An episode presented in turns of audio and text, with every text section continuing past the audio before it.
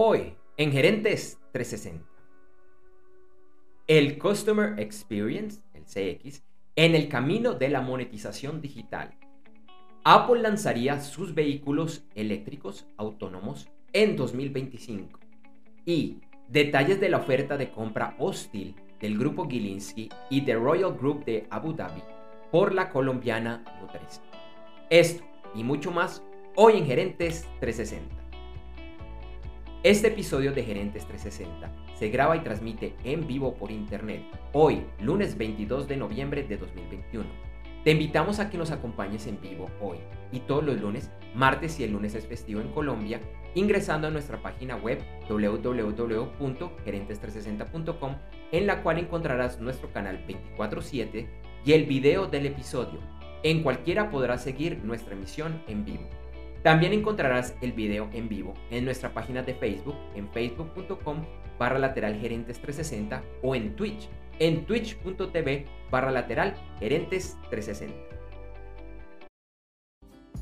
Este episodio de Gerentes 360 es traído por la Masterclass VIP de e-commerce exitoso.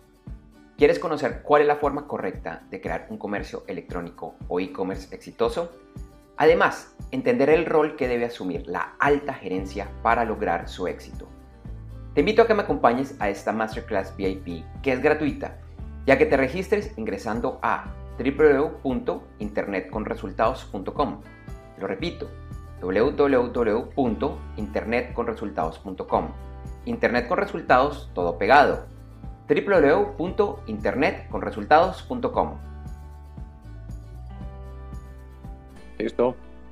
Hola, ¿qué tal a todos? Bueno, buenos días Felipe, ¿cómo estás? Andrés J, buenos días. Buenos días para ti, para toda la audiencia que nos acompaña todos los lunes en los nuevos episodios de nuestro videoblog de Gerentes 360. Y bueno, como siempre, trayendo temas muy interesantes, temas actuales, temas de la semana y temas que siempre son pertinentes para la alta y la media gerencia. Así que, pues bienvenidos nuevamente, buenos días, buenas tardes, buenas noches, dependiendo desde donde nos estén acompañando. Así es, Felipe. Entonces te propongo que empecemos, como siempre, con un rápido resumen de algunas de las noticias y temas que vamos a estar abordando el día de hoy. Sí, señor. Una de las primeras noticias importantes fue la aprobación parcial del nuevo proyecto de ley del presidente Biden, que en este caso tiene que ver todo con el control del cambio climático. Así es, así es. Y otra de las grandes noticias repetitiva, vamos a hablar de Meta, la empresa matriz de Facebook, que vuelve a estar en la mira de las autoridades, esta vez por culpa de Instagram. Así es. También vamos a hablar un momentico sobre una guerra muy particular, una guerra comercial que se está presentando entre dos grandes gigantes que es Amazon y Visa. Así es, y tenemos un súper invitado, un súper experto, con quien vamos a estar hablando del Customer Experience, CX, en el camino de la monetización digital.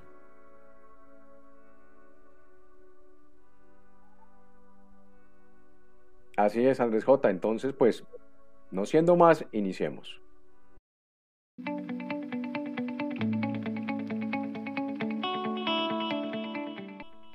Bueno, Felipe, como siempre, iniciamos con las principales noticias, lo que es saber un gerente, un CEO, un presidente y en general un miembro de la alta y la media gerencia. Así es, el pasado viernes la Cámara de Representantes de los Estados Unidos aprobó lo que se conoce como el paquete Build Back Better, que trae beneficios para las familias, dinero para el manejo del cambio climático, salud educación y migración, entre otros. Su aprobación se da por 2.2 billones de dólares, con la oposición unánime de los republicanos y ahora deberá ser aprobado por el Senado en una ruta que no va a ser muy fácil. Los Estados Unidos se han reunido con China y con otros países para hablar acerca de la posibilidad de liberar reservas petroleras de forma conjunta y así poder satisfacer la demanda de combustible en el mundo. Adicionalmente, esto tendría un efecto para que el precio del petróleo disminuya y así ayudar a la reactivación de sectores productivos en todo el mundo que son dependientes del petróleo. Se conoció que China acelera planes para reemplazar tecnología estadounidense y de otros países, para lo cual ha conformado una organización secreta que examinará y aprobará proveedores locales dedicados a la producción de chips, redes y software. En noticias del mundo de la tecnología, reportes de prensa indican que Apple logró un importante hito en el desarrollo de sus vehículos eléctricos autónomos y debido a esto estaría planeando su lanzamiento para el año 2025. Meta, empresa matriz de Facebook, sigue en problemas, esta vez por una coalición conformada por oficiales de los estados de California, Florida, Kentucky, Massachusetts, Nebraska, Nueva Jersey, Nueva York, Tennessee y Vermont. Oficiales de dichos estados están investigando prácticas que ha utilizado la empresa para aumentar la frecuencia y tiempo que los niños están usando su red social Instagram, así como los efectos negativos que esto puede estar causando. Y frente a la escasez de chips a nivel mundial que hemos estado reportando en el podcast de noticias diarias de Gerentes 360 y en este videoblog, Intel tiene un plan para que los Estados Unidos empiecen a producirlos sin depender de fábricas en otros lugares del planeta. La empresa empieza por reconocer que han tenido una década con malas decisiones y ya se encuentran construyendo fábricas de producción en el país con apoyo económico de las nuevas leyes pasadas en los Estados Unidos, aunque todavía demorarán varios años antes de ser funcionales. Después de la conferencia de las Naciones Unidas sobre el cambio climático COP26, la firma de inversiones e investigaciones ESG publicó un informe en el que afirma que solo el 1.2% de las 5.000 empresas más grandes a nivel mundial publican o notifican revelaciones sustanciales sobre el cambio climático, mientras que más de la mitad no informa nada.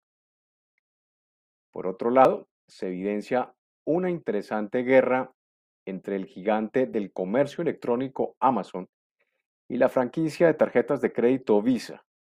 Esta guerra se inició cuando Amazon empezó a cobrar un pequeño recargo a las compras realizadas con tarjeta de crédito Visa en Singapur, haciendo referencia a los altos costos que les cobraba esta franquicia. La semana pasada, Amazon anunció que a partir del año entrante dejaría de recibir pagos con tarjeta Visa en el Reino Unido. Esto al parecer se debe a la, a la salida del Reino Unido de la Unión Europea y que dejó a Visa en libertad de subir sus tarifas, algo que la Unión Europea regulaba fuertemente. Visa no se quedó atrás y manifestó que está decepcionada con Amazon con esas medidas adoptadas, lo que restringe las opciones del consumidor en el futuro. Sin embargo, el viernes un alto ejecutivo de Visa informó que esperaba solucionar este problema pronto. Y esto no se logra eh, si es posible que esta disputa entre las dos grandes titánicos de este país estén realizando acuerdos con firmas como Venmo y Affirm Inc., propiedad de PayPal, que muy seguramente le ayudarán a los usuarios a evitar el uso de las tarjetas de Visa. Y en el sector de alimentos, la multinacional Nestlé invirtió en una startup vegana, apostándole a la alimentación alta en proteínas, como una alternativa a los productos de origen animal. Esta empresa produce pollo falso con piel y huesos realistas. En Noticias de América Latina, reportamos avances acerca de la noticia que reportamos en nuestra edición pasada de este videoblog, en la que en Colombia se movían los mercados con la divulgación de una compra hostil del conglomerado alimenticio Nutresa por parte del grupo Gilinski junto a The Royal Group de Abu Dhabi. Finalizando la semana, la Bolsa de Valores de Colombia y la Superintendencia Financiera de Colombia dieron su visto bueno para dicha operación, elementos que eran necesarios para continuar con el proceso de compra. Ahora la decisión queda en mano de los principales accionistas de la empresa. Este tema lo analizaremos con detalle en nuestra sección de noticias de la semana. Continúan las repercusiones a las elecciones presidenciales en Nicaragua del pasado 7 de noviembre, que dejó como ganador por cuarto periodo consecutivo a Daniel Ortega.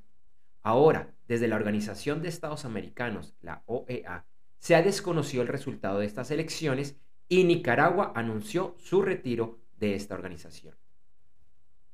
Ayer se llevaron a cabo elecciones en Chile y Venezuela.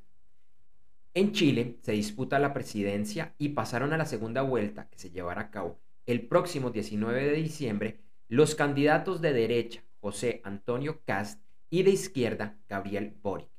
Es la primera vez en 22 años que un candidato del centro no pasa a la segunda vuelta.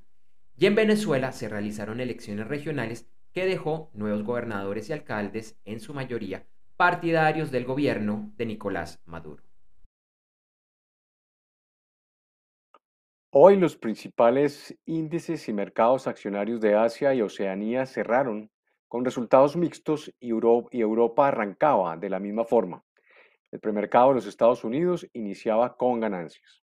Por otro lado, el ente regulador de mercados de China sancionó el pasado sábado a varios gigantes tecnológicos por no declarar 43 acuerdos que datan del año 2012 y que violaban la legislación antimonopolio.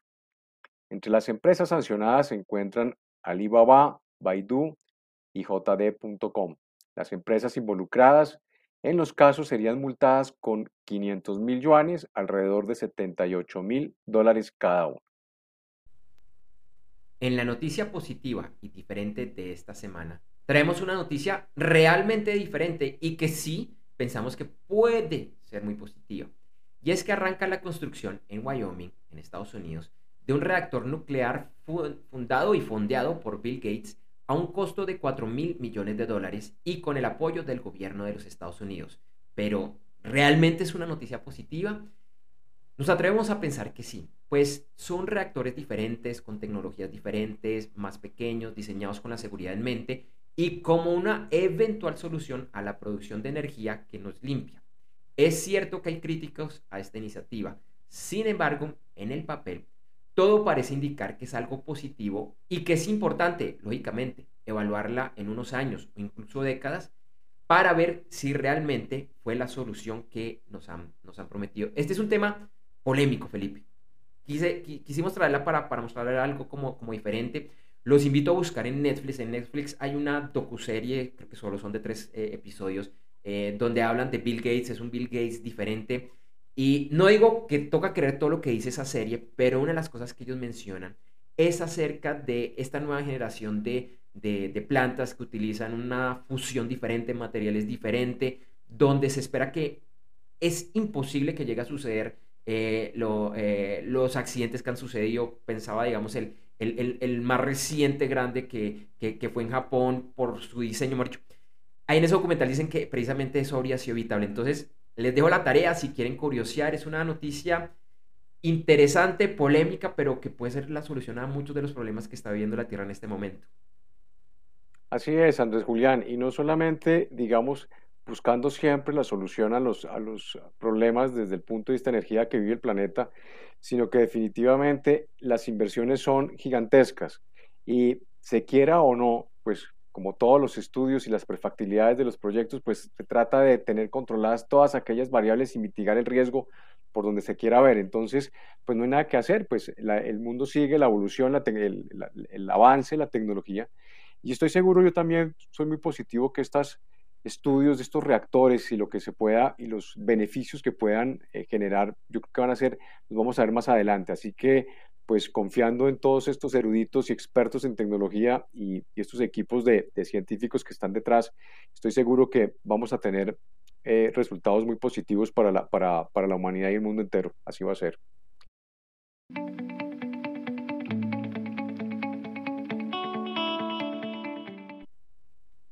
Bueno, Felipe, yo ya lo había advertido al inicio del programa y hoy vamos a estar analizando la oferta de compra hostil, técnicamente así es que se llama, de la empresa colombiana Nutresa por parte del grupo eh, Gilinski. Y es que con Felipe debatimos mucho si realmente incluir esta noticia en el, en el análisis, pues pareciera que es muy local, muy de Colombia, que es desde donde transmitimos.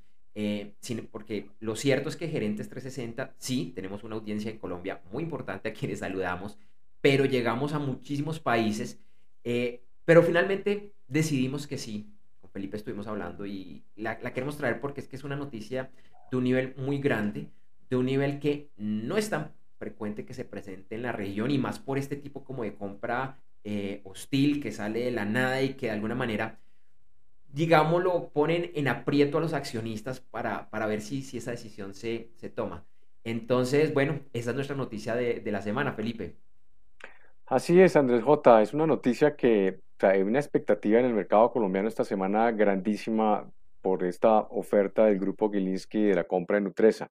Sin embargo, pues vale la pena hacer un recuento y es, miremos los, los actores básicamente para retomar. Primero, pues obviamente el grupo Gilinski junto al del Royal Group de Abu Dhabi, como tú lo comentaste ahora hace unos minutos, eh, para poder, digamos, eh, estar eh, en situación y en condición sólida financiera para ser los potenciales compradores de esa eh, oferta pública que está ya autorizada por la Superintendencia Financiera. Eh, pues como todos saben, pues el grupo Gilinski actualmente pues está, está es liderado por la segunda o tercera generación eh, de los hermanos de los familia Gilinski y obviamente su core business ha estado centrado básicamente en el tema bancario y tiene también una importante empresa en el sector de alimentos que también ha incursionado en el negocio de los restaurantes eh, y digamos que no es desconocido su experiencia obviamente en este sector. Y eh, pues recientemente siguieron diversificando un poco su negocio y compraron pues la revista, la eh, revista Semana, también claramente identificado y posicionado, un importante medio de comunicación en Colombia. Entonces digamos que haciendo, haciendo esta primera descripción de, del, del, grupo colombiano sigue el del Royal Group de Abu Dhabi, que pertenece a la familia real de Abu Dhabi e incluso eh, dueños del banco, el First Abu Dhabi Bank de Emiratos Árabes Unidos, que también es de su propiedad y que desde luego pues está respaldando esta potencial transacción. Entonces digamos que en cuanto a temas de recursos pues eh, hay más evidencia pues no se puede, no se podría mostrar y darle digamos tranquilidad a los, que, a los accionistas. Eh, en cuanto a Nutresa, hablemos un momentico de Nutresa, pues Nutresa siempre pues ha sido el grupo empresarial antioqueño, el famoso grupo GEA, un conglomerado de empresas en los sectores también financieros, en el sector asegurador, en tema también desde luego pues de alimentos y más. Y uno de sus principales accionistas pues ha sido el grupo Sura y eh, con un posicionamiento también gigantesco en el sector y aparece también Cementos Argo, que, Argos, que también hace parte también desde luego del grupo empresarial antioqueño. Entonces, eh, digamos que con este contexto, toda la vida, digamos, los colombianos pues hemos estado acostumbrados a que Nutresa pues ha sido del grupo empresarial antioqueño y ahora pues con esta intención del grupo Kilinski pues viene a, genera una gran expectativa para los accionistas en particular también de esta operación, que básicamente arrancó hace unos 10, 12 días aproximadamente y la semana pasada ya la superintendencia financiera dio el visto bueno para, primero suspendió pues obviamente la, transacción de la acción por la operación y eh, avaló pues todo el cumplimiento de todos los requisitos para eh, poder eh, evaluar lo que va a significar o lo que significaría esta transacción y mirar pues desde luego en qué momento volvería otra vez, una vez se defina, volver a transarse en bolsa la acción. Entonces, pues en primer lugar, pues hay que darle a este activo financiero pues una, un valor, está transado que cada título está más o menos entre unos 7 dólares con 71 centavos cada título lo que significa que si se llega a dar esta operación estamos hablando de un valor de aproximadamente de 8.5 billones de pesos, alrededor de unos 2.160 millones de dólares, y el valor de la empresa podría llegar aproximadamente en pesos colombianos a 13.6 billones, es decir, alrededor de 3.456 millones de dólares aproximadamente. Entonces, pues por la envergadura de, esta, de lo que podría ser e, esta, esta operación, pues no deja de ser relevante para los mercados, ¿no? Sí, es un tema bastante interesante y es que eh, Nutresa es un monstruo. Eh, tiene alrededor de 70 filiales, está en varios países de América, está, tiene hasta planta en Sudáfrica. Eh, y de hecho lo conozco, sé que ellos tienen, pues no he ido allá, pero sí hablando con personas que trabajan en Nutresa, sé que tiene presencia incluso en la China. ellos están en muchas, muchas partes. Entonces, es un mercado, Felipe, muy, muy interesante quieren llegar a nuevos mercados, eh, quieren, además, se especula que con esta compra, probablemente lo que quieren es aún llegar a, más lugares.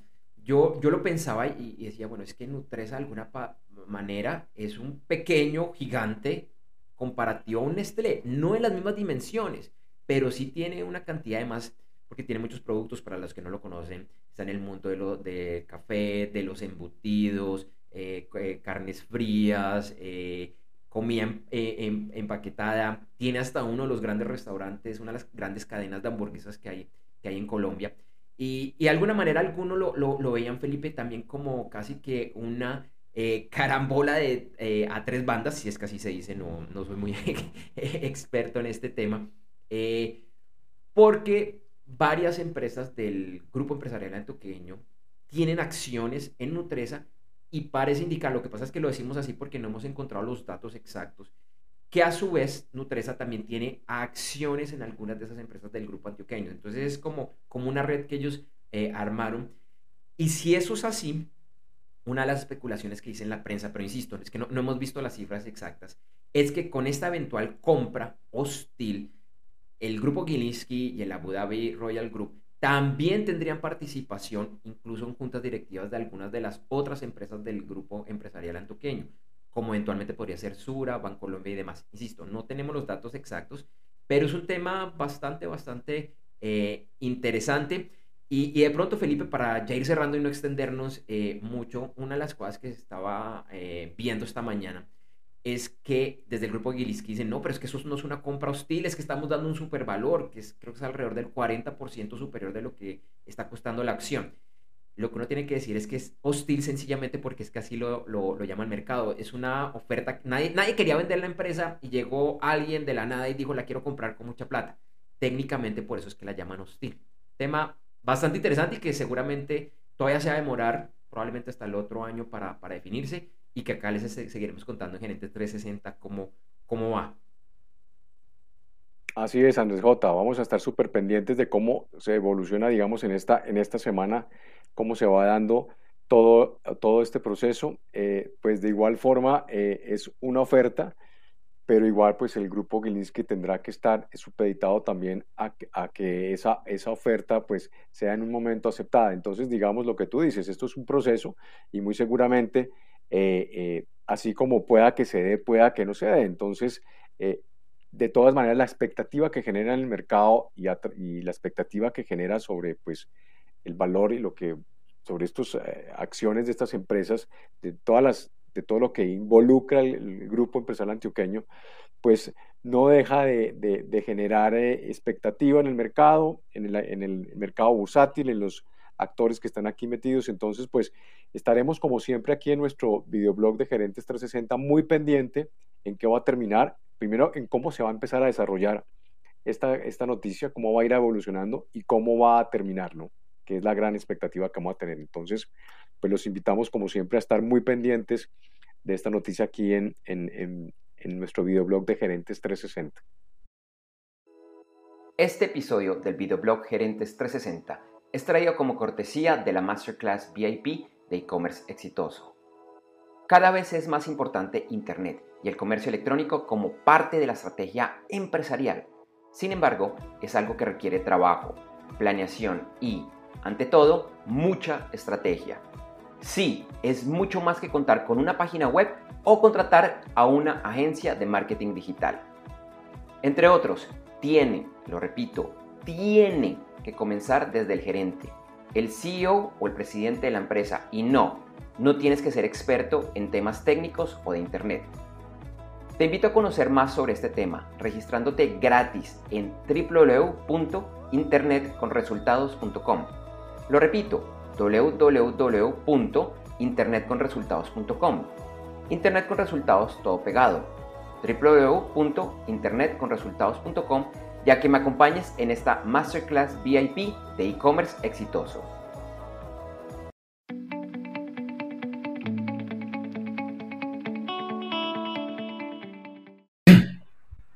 Bueno, Felipe, hoy para nuestra entrevista tenemos un súper tema, un gran invitado, eh, a quien traigo en este momento a pantalla. Hoy nos acompaña José Fernando Díaz Melo, mejor conocido como Josefo. Él es ingeniero industrial, especialista en e-commerce de la Universidad de los Andes, fundador y CEO, y CEO perdón, de DigiWay Group. Hizo parte del grupo fundador de la Cámara Colombiana de Comercio Electrónico en 2009. Es el director del MBA y especialización de e-commerce del Aden Business School. Y hoy con Josefo vamos a estar hablando de Customer Experience, el CX, en el camino de la monetización digital. Hola Andrés, Felipe, ¿cómo están? Nuevamente los saludo y gracias por la invitación. Muchas gracias, Josefo, por aceptar la invitación a este espacio. Y bueno, para empezar entonces esta, esta charla contigo, eh, la primera pregunta es la siguiente. ¿Realmente qué es el Customer Experience y por qué su importancia dentro del e-commerce? Bien. A ver, eh, definir Customer Experience parece de entrada muy, muy simple porque normalmente eh, cuando desagregamos el, concepto, pues es, buscar experiencia del cliente. Pero resulta que eh, cuando nosotros vemos del pasado, cuando existían las áreas de servicio al cliente, siempre tratábamos de hacer una valoración de lo que el cliente eh, pensaba o su satisfacción en la parte final del proceso. Entonces, realmente lo que el CX o la experiencia del cliente busca es cómo hacemos que ese cliente, que esa experiencia que él tiene, sea realmente inolvidable en cada una de las etapas. Esto nos ha llevado precisamente a, construir algunos conceptos como el famoso viaje del cliente o el Customer Journey Map, en donde por etapas se va identificando cuáles son los distintos momentos eh, visibles o invisibles en los que yo tengo interacción o contacto con el cliente, cómo lo impacto, cuáles sus sensaciones o su sentimiento, que pueden ser positivos, neutrales o negativos, y a partir de esto construir planes de acción en cada etapa, no al final, de tal manera que durante el viaje yo también puedo en muchas ocasiones modificar lo que el cliente siente y sobre todo ese, ese, tema de satisfacción que se vuelve tan, eh, tan etéreo cuando al final, al terminar el, proceso, los califican y termina siendo negativo y no se puede saber a ciencia cierta en dónde estuvo la complicación o los puntos de mejora. Entonces, eso es lo que, lo que vincula o lo que invita el, el CX y es entendamos al cliente en cada una de las etapas, incluso cuando todavía no hemos tenido contacto con él. Eh, Josefo, quisiera precisamente profundizar un poco más en, ese tema de, ese viejo concepto, como tú dices, ese viejo concepto del servicio al cliente, eh, lo bueno y de pronto un poco más lo malo. Eh, y, pensando en cómo, cómo ha evolucionado, ¿cuáles son realmente los principales elementos?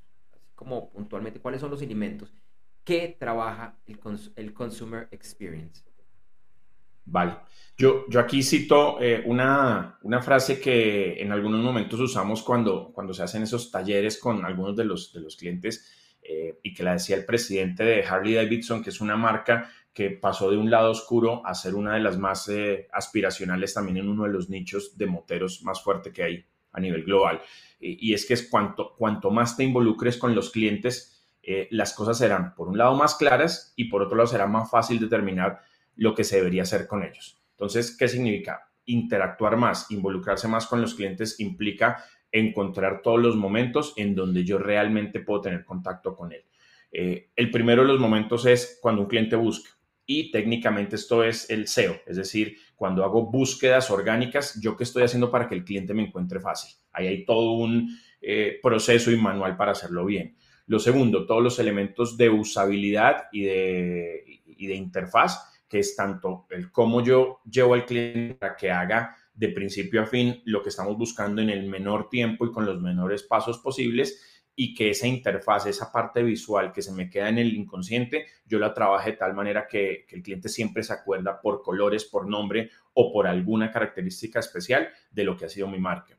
Lo tercero es tener claro el mapa. Hay que pintar el mapa, hay que saber cuáles son las etapas que tenemos con el cliente y ver en cada una de ellas cómo interactúo y qué debo mejorar frente a los dolores que existen. Lo otro es medir satisfacción del cliente. Hay un concepto muy reconocido ya en este momento en las empresas que, tienen mucho contacto con clientes, que es el, NPS, el Net Promote Score, o el nivel de recomendación, el puntaje eh, de recomendación que dan terceros o clientes frente al servicio que se está prestando o el resultado de un servicio. Lo otro, que siempre eh, haremos mucho énfasis y nos tenemos que volver obsesivos en cada proceso, es la parte de data, cómo la data y la analítica de, estructurada en cada momento donde yo puedo empezar a tomar información del cliente, se me vuelve conocimiento específico del cliente para que yo pueda empezar a segmentar y llegar realmente a audiencias. Y lo último que tenemos como elementos es la automatización. Cuando yo trabajo con muchos clientes, con, miles o cientos de miles o millones de clientes, es muy difícil irnos a procesos manuales, ya sea de data en tablas de Excel o en eh, viejos modelos de contestación de servicio y por eso la automatización con canales en donde muchos ya conocen los chatbots, la automatización a través de voz, reconocimiento facial y otras herramientas que como elementos se vuelven muy importantes a la hora de que podamos darle un mejor servicio y sobre todo esa atención en primer contacto a los clientes. Ok, interesantísimo, José, fue lo que acabas de comentar.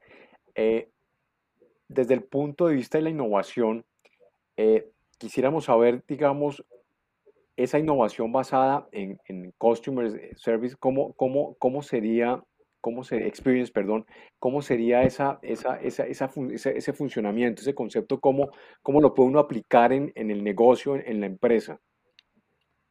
Bien, ese tema de, de innovación, eh, de hecho en las, en las clases que se trabajan en la, la maestría, eh, eh, uno, uno identifica que la mayoría de personas identifican innovación con eh, mejorar algo que ya existe. Y digamos que está bien. Eh, nosotros, sobre todo en Latinoamérica, estamos muy acostumbrados a hacer algo que ya alguien hace y de pronto ponerle un aditamento, algo, algo adicional, complemente al servicio. Pero realmente la innovación es, ojalá, crear algo que no existe, es construir nuevos modelos de negocio, es llegar a ser lo que, lo que han hecho grandes empresas desde un Amazon hace 30 años hasta un Rappi en los últimos que transforman modelos de negocio y se inventan de nuevo la, rueda, eh, haciéndolo de una forma que tal vez para muchos era bastante complicado. En temas de Customer Experience hay un montón para hablar de innovación. Eh, hay un montón de, de cambios que siempre nos da, digamos que el gran líder de los buscadores, que es Google, siempre nos pone el reto de, hoy, hoy cuál es la nueva regla en el algoritmo. Entonces, detrás hay un montón de, herramientas que, se crean, eh, modelos eh, a través de tecnología que me permiten identificar cuáles son esas reglas y poder empezar a hacer o estar un paso adelante también a nivel de posicionamiento. Pero especialmente en temas de automatización, hoy nosotros vemos, eh, claro, con la pandemia muchas marcas que se acercaron a, a, involucrar temas de 3D, de realidad aumentada que estaban un poco guardados en, la gaveta y que le permiten acercarse a experiencias con clientes debido a, la cantidad de restricciones que había. Y por otro lado están todos esos eh, esas herramientas de, automatización. Eh, digamos que el chatbot es algo que hoy en día se vuelve muy comercial y muy reconocido por todos, pero cuando tú le empiezas a meter voz y empiezas a, a tener temas de inteligencia artificial por detrás, en donde eh, no solamente le estoy contestando, sino que estoy empezando a entender cada vez que me pregunta, cada vez que lo oigo, cuál es su dolor y cuáles son las distintas alternativas o caminos, pues empiezo a construir modelos de innovación que lo tienen compañías como, como eh, eh, en donde no solamente se trata de contestar, sino realmente de ir un poquito más allá y tratar de tener resoluciones en primer contacto, que es tal vez uno de los principales retos que tiene eh, el comercio electrónico eh, o cualquier modelo de retail masivo, en donde yo quisiera responderle mucho más rápido y no tener que utilizar por detrás un montón de agentes que me valen tecnológicamente, me valen por, por la misma posición en sí y que realmente al final el cliente me pueda evaluar bastante bien, de tal manera que lo hice de la forma más rápida utilizando tecnologías. Entonces creo que en general la innovación hoy en día eh, en, temas de Customer Experience es, hay un montón de herramientas que ya existen, hay modelos de negocio ya creados, pero cuál es el que se, se pega con mayor facilidad a mi modelo de negocio y ese uso de tecnologías y de data, cómo los puedo vincular al proceso para que yo haga lo propio con lo mío y que sea totalmente personalizado hacia las audiencias que estoy trabajando. José, en este momento estoy seguro que hay muchos gerentes, empresarios, miembros de la alta y la media gerencia que nos están viendo. Y de pronto los de la mayoría, los de las empresas que no son gigantes, nos está diciendo, bueno, esto parece un tema que es como lejano a mi realidad. Para ellos, sí existe un espacio para que las pymes eh, lo puedan hacer y cómo lo deberían hacer. Claro, ese, es como el principal cuestionamiento cuando uno eh, tiene oportunidad de estar en la, en la academia. Eh, le dicen a uno siempre, ay, bueno, llame, llámese el caso de, de, Amazon, llámese el caso de Nubank, llámese el caso de Rappi, y, y, como que todos dicen, sí, ahí están los grandes, pero ¿qué pasa con los pequeños que no tenemos, por un lado, un conocimiento alto a nivel de tecnología, no tenemos los recursos para tener gente demasiado especializada y no tenemos el dinero para herramientas que, que en ocasiones, eh, voy, a, voy, a, dar algunos nombres no porque sean buenas o, malas, pero que normalmente entran en el racional de análisis. Eh, cuando uno piensa en procesos generales de empresa, pues claramente SAP es una de las compañías más posicionadas en el mundo. Cuando piensa en, en automatización de servicios, CRM, pues piensa en, en, en Salesforce. Eh, entonces, cuando uno va a ver los modelos de negocio y los precios que ellos manejan, pues de inmediato uno dice, ah, muy chévere lo que hacen, muy bonito los casos de éxito, pero yo no entro allí porque es muy costosa su implementación. Creo que este es uno de los, eh, de, lo, de, los eh, grandes avances que hay también a nivel de tecnología al servicio de las compañías y es que la mayoría de plataformas nacientes eh, que vienen de los startups eh, han pensado principalmente en las pymes y justamente tienen modelos desde, el, desde entrada a, temas mucho más corporativos en donde efectivamente yo pago por uso. Eh, nosotros hemos visto casos de implementación en donde ya no tengo que tener una herramienta muy costosa de data que, sea licenciada y que se pague por usuarios, sino que puede uno arrancar en modelos de 50 a 100 dólares. Cuando uno habla de CRM pasa exactamente lo mismo. Me puedo montar sobre eh, los, los programas de entrada que son gratuitos y cuando voy creciendo voy pagando por demanda. Pasa lo mismo con las plataformas de comercio electrónico, que puedo tener una variedad enorme. No se trata de simplemente ir a pagar algo de licenciamiento porque es la que dice el mercado que, que, es la mejor, sino que realmente en el análisis técnico yo pueda ver cuál es con la que yo puedo arrancar y escalar y no necesariamente todo es pagando licencias o eh, altos costos de, de, tecnología. Entonces creo que el cloud eh, hoy en día mucho más aplicado a, la gran cantidad de industrias, me lleva a que efectivamente las plataformas se han volcado a pensar en un software as a service y esto nos lleva a que las pymes son totalmente incluidas en su modelo, teniendo en cuenta que es el, el 97, 98% de las compañías, no, no, no, en nuestros países, sino en general, eh, que constituyen el, el, grueso corporativo. Así que eh, creo que hoy en día existen efectivamente muchas soluciones. Se trata de que con quienes estén asesorados, eh, los lleven de la mano y les cuenten experiencias que hay con plataformas y obviamente cómo se integran dentro de su modelo.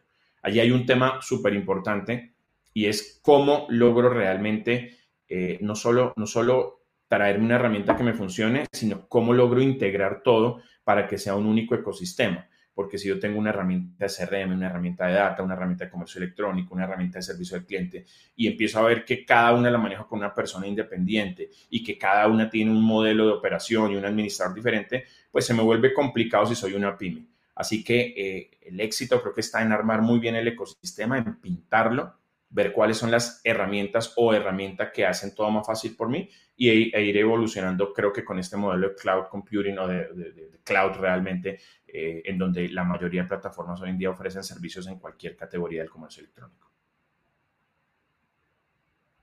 Qué interesante y buenísima toda la información que nos has dado, porque creo que le diste una respuesta muy contundente a, los, a las pymes que muy seguramente nos están escuchando.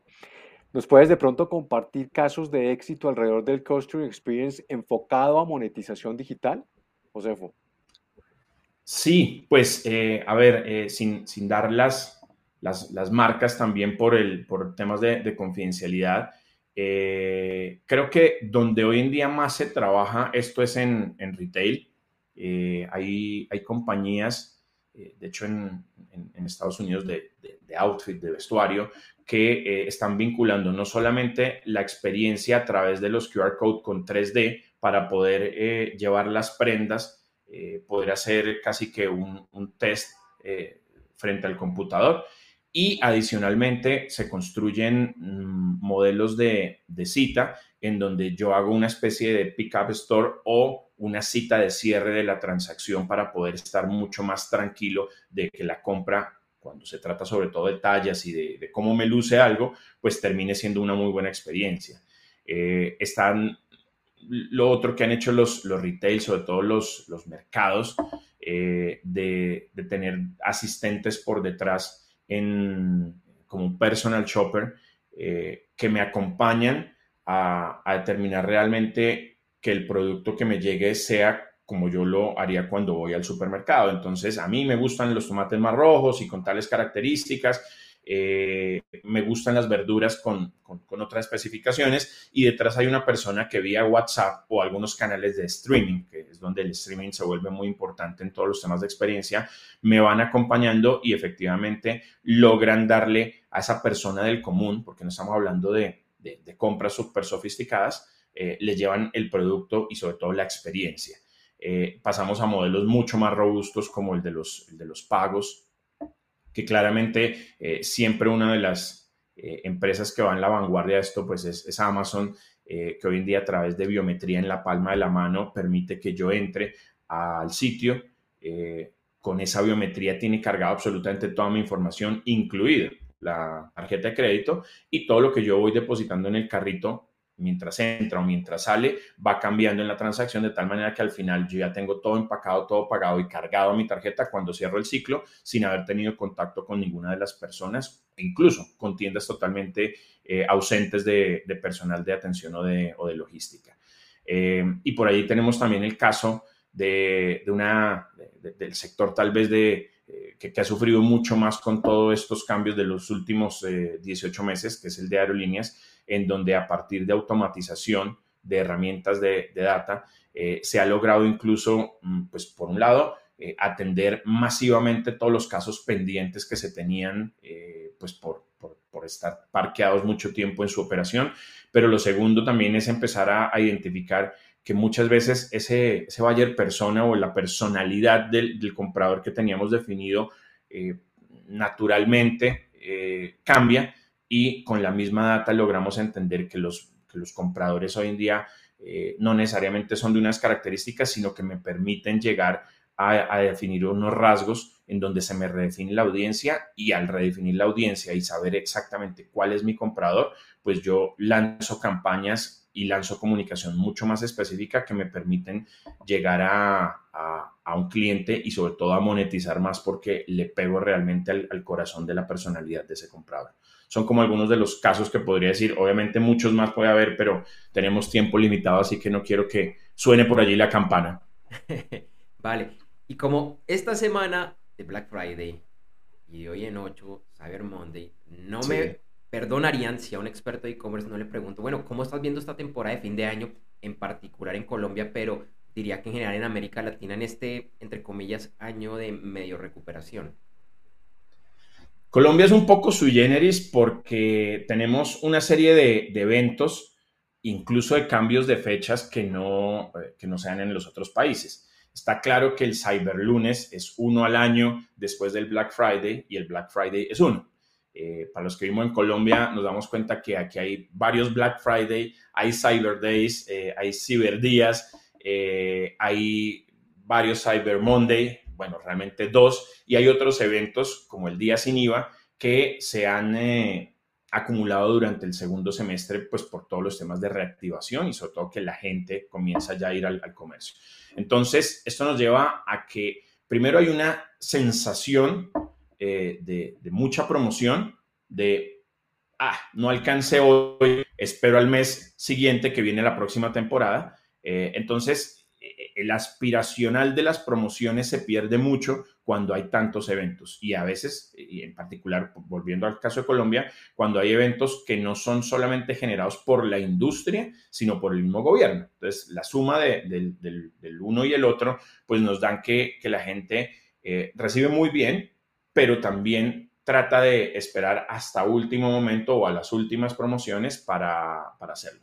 Entonces, creo que con esta parte de la, última temporada eh, que se da con el Black Friday y el Cyber Lunes, eh, hay como casi que una última oportunidad y veremos los rezagos de gente que no ha comprado, probablemente aprovechando lo último y de cara a la Navidad. Creo que va a ser el evento más grande, a pesar de que hemos tenido unos eh, días sin IVA muy fuertes, pero este último, fronteando la, la Navidad va a ser eh, bastante importante y, lo, ideal es que las marcas puedan realmente lanzar buenas promociones para que quede esa sensación de, ah, efectivamente las marcas se están comprometiendo. Porque muchas veces lo que pasa es que las marcas juegan tanto con los precios que uno ya no sabe si realmente hay promoción o no. Si nos vamos a, Latinoamérica en general, eh, no me cabe la, menor duda de que, de que es uno de los máximos eventos que, se esperan y que lo mismo, que frente a la entrada de la Navidad, pues va a haber un consumo en un 20 o un 30% mayor a los otros eventos que, hay. Así que desde nuestro lado como, como proveedores, pero creo que también como consumidores, eh, estamos muy a la expectativa de este cierre de temporada con estas últimas dos fechas que seguramente van a traer cosas muy positivas y unos números muy interesantes hacia, hacia los comercios. Bueno, Josefo, mil gracias por tu participación y digamos para las personas que quieran en un momento dado conocer más detalladamente, poder consultar más puntualmente sobre algunos de estos aspectos que hemos comentado en esta entrevista, ¿dónde te pueden seguir y contactar? Bueno, pues eh, eh, se, dice a veces que en casa de herreros a donde palo yo soy, yo como José Díaz no soy tan social en las redes. Eh, personales como Facebook o, Instagram. Sin embargo, sí en LinkedIn eh, y en todas partes yo aparezco como Josefo Díaz. E igualmente la, agencia DigiWay, Corp la vamos a encontrar en LinkedIn, eh, en su propia página web, digiwaycorp.com. Eh, y ahí hay múltiples puntos de contacto para llegar a nuestro equipo comercial y los consultores de atención en las distintas líneas de negocio que, manejamos. Así que por DigiWay Corp en LinkedIn y en las redes sociales y por Josefo Díaz nos van a encontrar y con mucho gusto los podemos acompañar a desarrollar ese soñado modelo de negocio que están buscando. Josefo, muchísimas gracias por este tema tan espectacular, muy completo, quedó muy claro y esperamos tenerte más adelante aquí nuevamente en Gerentes 360. Gracias a ustedes, que estén bien. Chao. Chao. Te recordamos que este episodio de Gerentes 360 llega gracias a la Masterclass VIP de e-commerce exitoso. En esta Masterclass VIP que yo presento, te cuento el rol que deben asumir las directivas, desde el emprendedor o empresario, pasando por el gerente general, CEO o presidente, hasta las diferentes vicepresidencias y directivas de áreas funcionales para que la presencia en Internet y el comercio electrónico sean un verdadero éxito. También estaré desmintiendo varios mitos y verdades a medias que existen alrededor de este tema. Esta Masterclass VIP de e-commerce exitoso es totalmente gratis y para participar solo debes ingresar a www.internetconresultados.com. Lo repito, www.internetconresultados.com. Internet con resultados todo pegado www.internetconresultados.com y regístrate. Nos vemos pronto.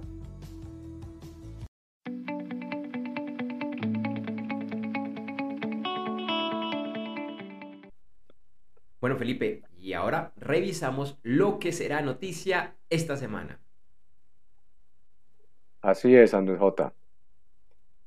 Mañana martes se llevará a cabo los Golden Joystick Awards 2021, conocidos como los premios de videojuego de la gente, en la que se reconocen los mejores videojuegos del año. Este evento se transmitirá por Twitch, YouTube y otras plataformas de streaming. El miércoles se conocerá el Producto Interno Bruto de los Estados Unidos. El jueves hablará la presidenta del Banco Central Europeo, Christine Lagarde, y Andrew Bailey, gobernador del Banco de Inglaterra. Esta semana es muy posible que haya avances sobre la continuidad de Jerome Powell como presidente de la Reserva Federal de los Estados Unidos. Su actual término finalizará en febrero. Hoy es el Día de la Soberanía Nacional en Argentina. El domingo se celebran elecciones generales en Honduras.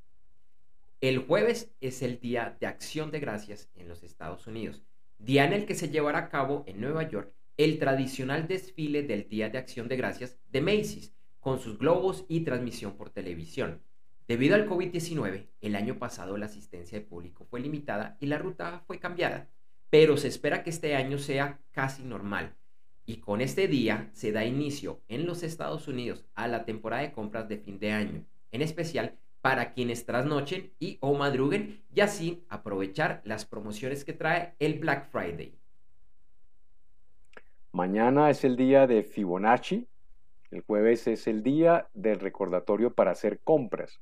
Como ya mencionamos, el viernes es Black Friday, el día de los ingenieros de sistemas y el día de uso del hilo dental. El sábado es el sábado de los negocios pequeños y el domingo es el día de la conciencia del aura. Mañana es el Día Nacional del Marañón, bueno, por lo menos en los Estados Unidos. También es el Día Nacional de las Sardinas el miércoles. El viernes es el Día Nacional del Ponqueo Torta. Y el domingo es el Día de las Tostadas Francesas. Como siempre, mucho, mucho para, para escoger una semana muy interesante para los que quieran hacer compras. Bueno, yo soy ingeniero de sistemas, así que también por ahí estaré, estaré celebrando. Y no sé, Felipe, pues yo acá no tengo la tradición del pavo, eh, pero no sé si te le apuntas algunas de las que por lo menos eh, eh, mencioné. Por lo menos la tradición del pavo tuve en algún momento de mi vida, entonces ahí, ahí encajo, sí señor. Buen recordar y siempre aquí en videoblog. Vale, no es como tal el día del pavo, pero el jueves que usualmente en Estados Unidos se consume el pavo. De hecho, no lo mencioné, pero por ahí hay alguna tendencia que dice que es el día nacional del no pavo, para, para que no haya tantos eh, pavos sacrificados. Pero bueno, cosas que se inventan.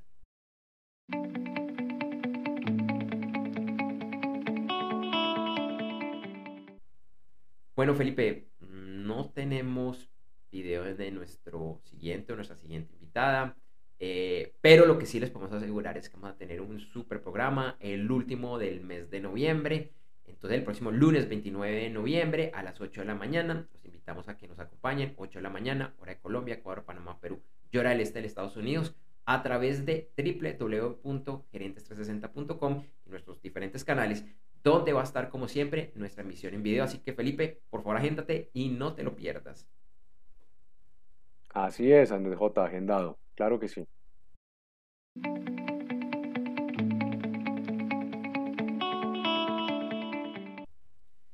Bueno, Felipe, y antes de, finalizar, eh, quería hacer, no sé, no es un realmente un mea culpa, sino es una explicación eh, de algo que, hemos estado haciendo y que tocó parar, por lo menos por, por el momento.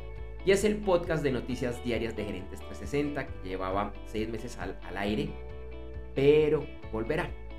Y si me lo permites y si nuestros oyentes y los que nos están viendo en este momento, me gustaría explicarles rápidamente por qué tomamos esta decisión hacer un podcast como el que hacemos. Felipe, realmente la parte, si le quitamos la pauta, es entre 4, o sea, 7, 8 minutos. Demora alrededor de 4 horas en hacer. Eh, me ha encantado el proceso, yo lo, estoy llevando yo solo. Ya hace un mes había dicho que, por ejemplo, con el trasteo de ciudad, eh, de Cartagena, me trasteé a Medellín, el cansancio no me dejó, me tocó pararlo algunos días y, revisando y viendo muchos de los comentarios que nos han hecho, Felipe, era el momento de hacer una pausa. El podcast volverá. ¿Cuándo? No sé. Pero sí queremos cambiar algunas cosas, queremos hacerlo mucho más profesional, porque hemos cometido muchos errores. Errores que a veces digo, ay, ¿por qué quedó esto así? Pero bueno, ya quedó así. Y, queremos, pues los errores seguirán estando, eso es imposible evitar. Pero Felipe, lo que sí es que vamos a volver algún día, no tan lejano, eh, espero yo, con un formato recargado y con muchas cosas eh, adicionales. Así que a los que nos seguían a diario, a los que nos están escuchando, por ahora estamos en una pequeña pausa. Bueno, siempre para mejorar y, y, desde luego pues las razones que les estamos exponiendo a nuestra audiencia pues estamos absolutamente seguros que entenderán, pero cuando volvamos van a estar muy satisfechos porque el producto que vamos a estar ofreciendo va a ser de muchísimo mejor calidad. Y eso se trata, de siempre darle mejores contenidos a nuestra audiencia. Así es. Pero, así como tenemos esta pausa, pronto vamos a empezar algo muy bueno. Es una buena noticia, es algo en el que hemos estado trabajando varios meses. Es algo increíble. No les puedo adelantar todavía nada. Pero, Felipe, la próxima semana, a ti y a todos nuestros seguidores les voy a contar de qué se trata y solo digo que no se lo pierdan. Va a estar muy bueno. No, buenísimo, Andrés J. Estaré, qué buena noticia, va a estar muy, muy, muy atento. Vamos a estar muy atentos, claro que sí. Bueno, y ahora sí, para finalizar este episodio de Gerentes 360, te recordamos que en las notas de este capítulo encontrarás información acerca de nuestros auspiciadores y esperamos que los visites. Esta es la forma más sencilla de apoyar nuestra labor aquí en Gerentes 360. También te invitamos a seguirnos en nuestra página web www.gerentes360.com, así como a invitar a familiares, colegas y amigos a que igualmente nos sigan. Un par de horas después de finalizar la transmisión de este y todos los episodios de Gerentes 360, encontrarás, perdón, en gerentes360.com el video editado y mejorado Además, en un par de horas en la página web podcast.gerentes360.com encontrarás la versión de solo audio del episodio, así como lo de los principales directorios de podcast. Te invitamos a que nos busques y te suscribas en los principales directorios de podcast, incluyendo los de Apple Music, Google Podcast, Spotify, Deezer, Amazon Music, TuneIn Radio, Pandora, iHeartRadio, Stitcher y Pocket Cast. Nos puedes buscar como Gerentes 360. Y en gerentes360.com encuentra los videos de episodios pasados, así como de los diferentes segmentos que hemos transmitido, incluyendo noticias, análisis, entrevistas especiales, el podcast y el podcast histórico y mucho más.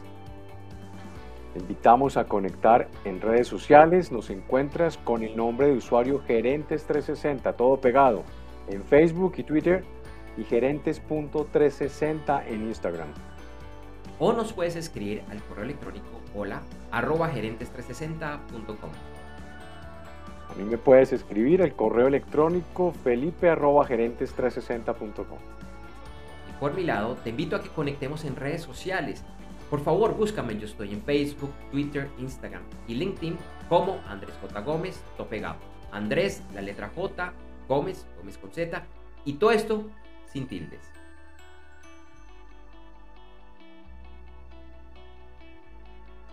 Gracias por vernos y acompañarnos hoy en Gerentes 360.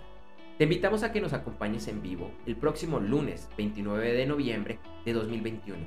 Iremos en vivo ese día a las 8 de la mañana, hora de Colombia, Ecuador, Panamá, Perú y hora del este de los Estados Unidos a través de www.gerentes360.com o en nuestra página de Facebook, facebook.com para lateral gerentes 360. De hecho, ya también estamos en Twitch, en twitch.tv slash gerentes 360. Recuerda que iniciamos la transmisión unos 10 a 15 minutos antes con el detrás de cámara. Feliz semana y nos vemos muy pronto.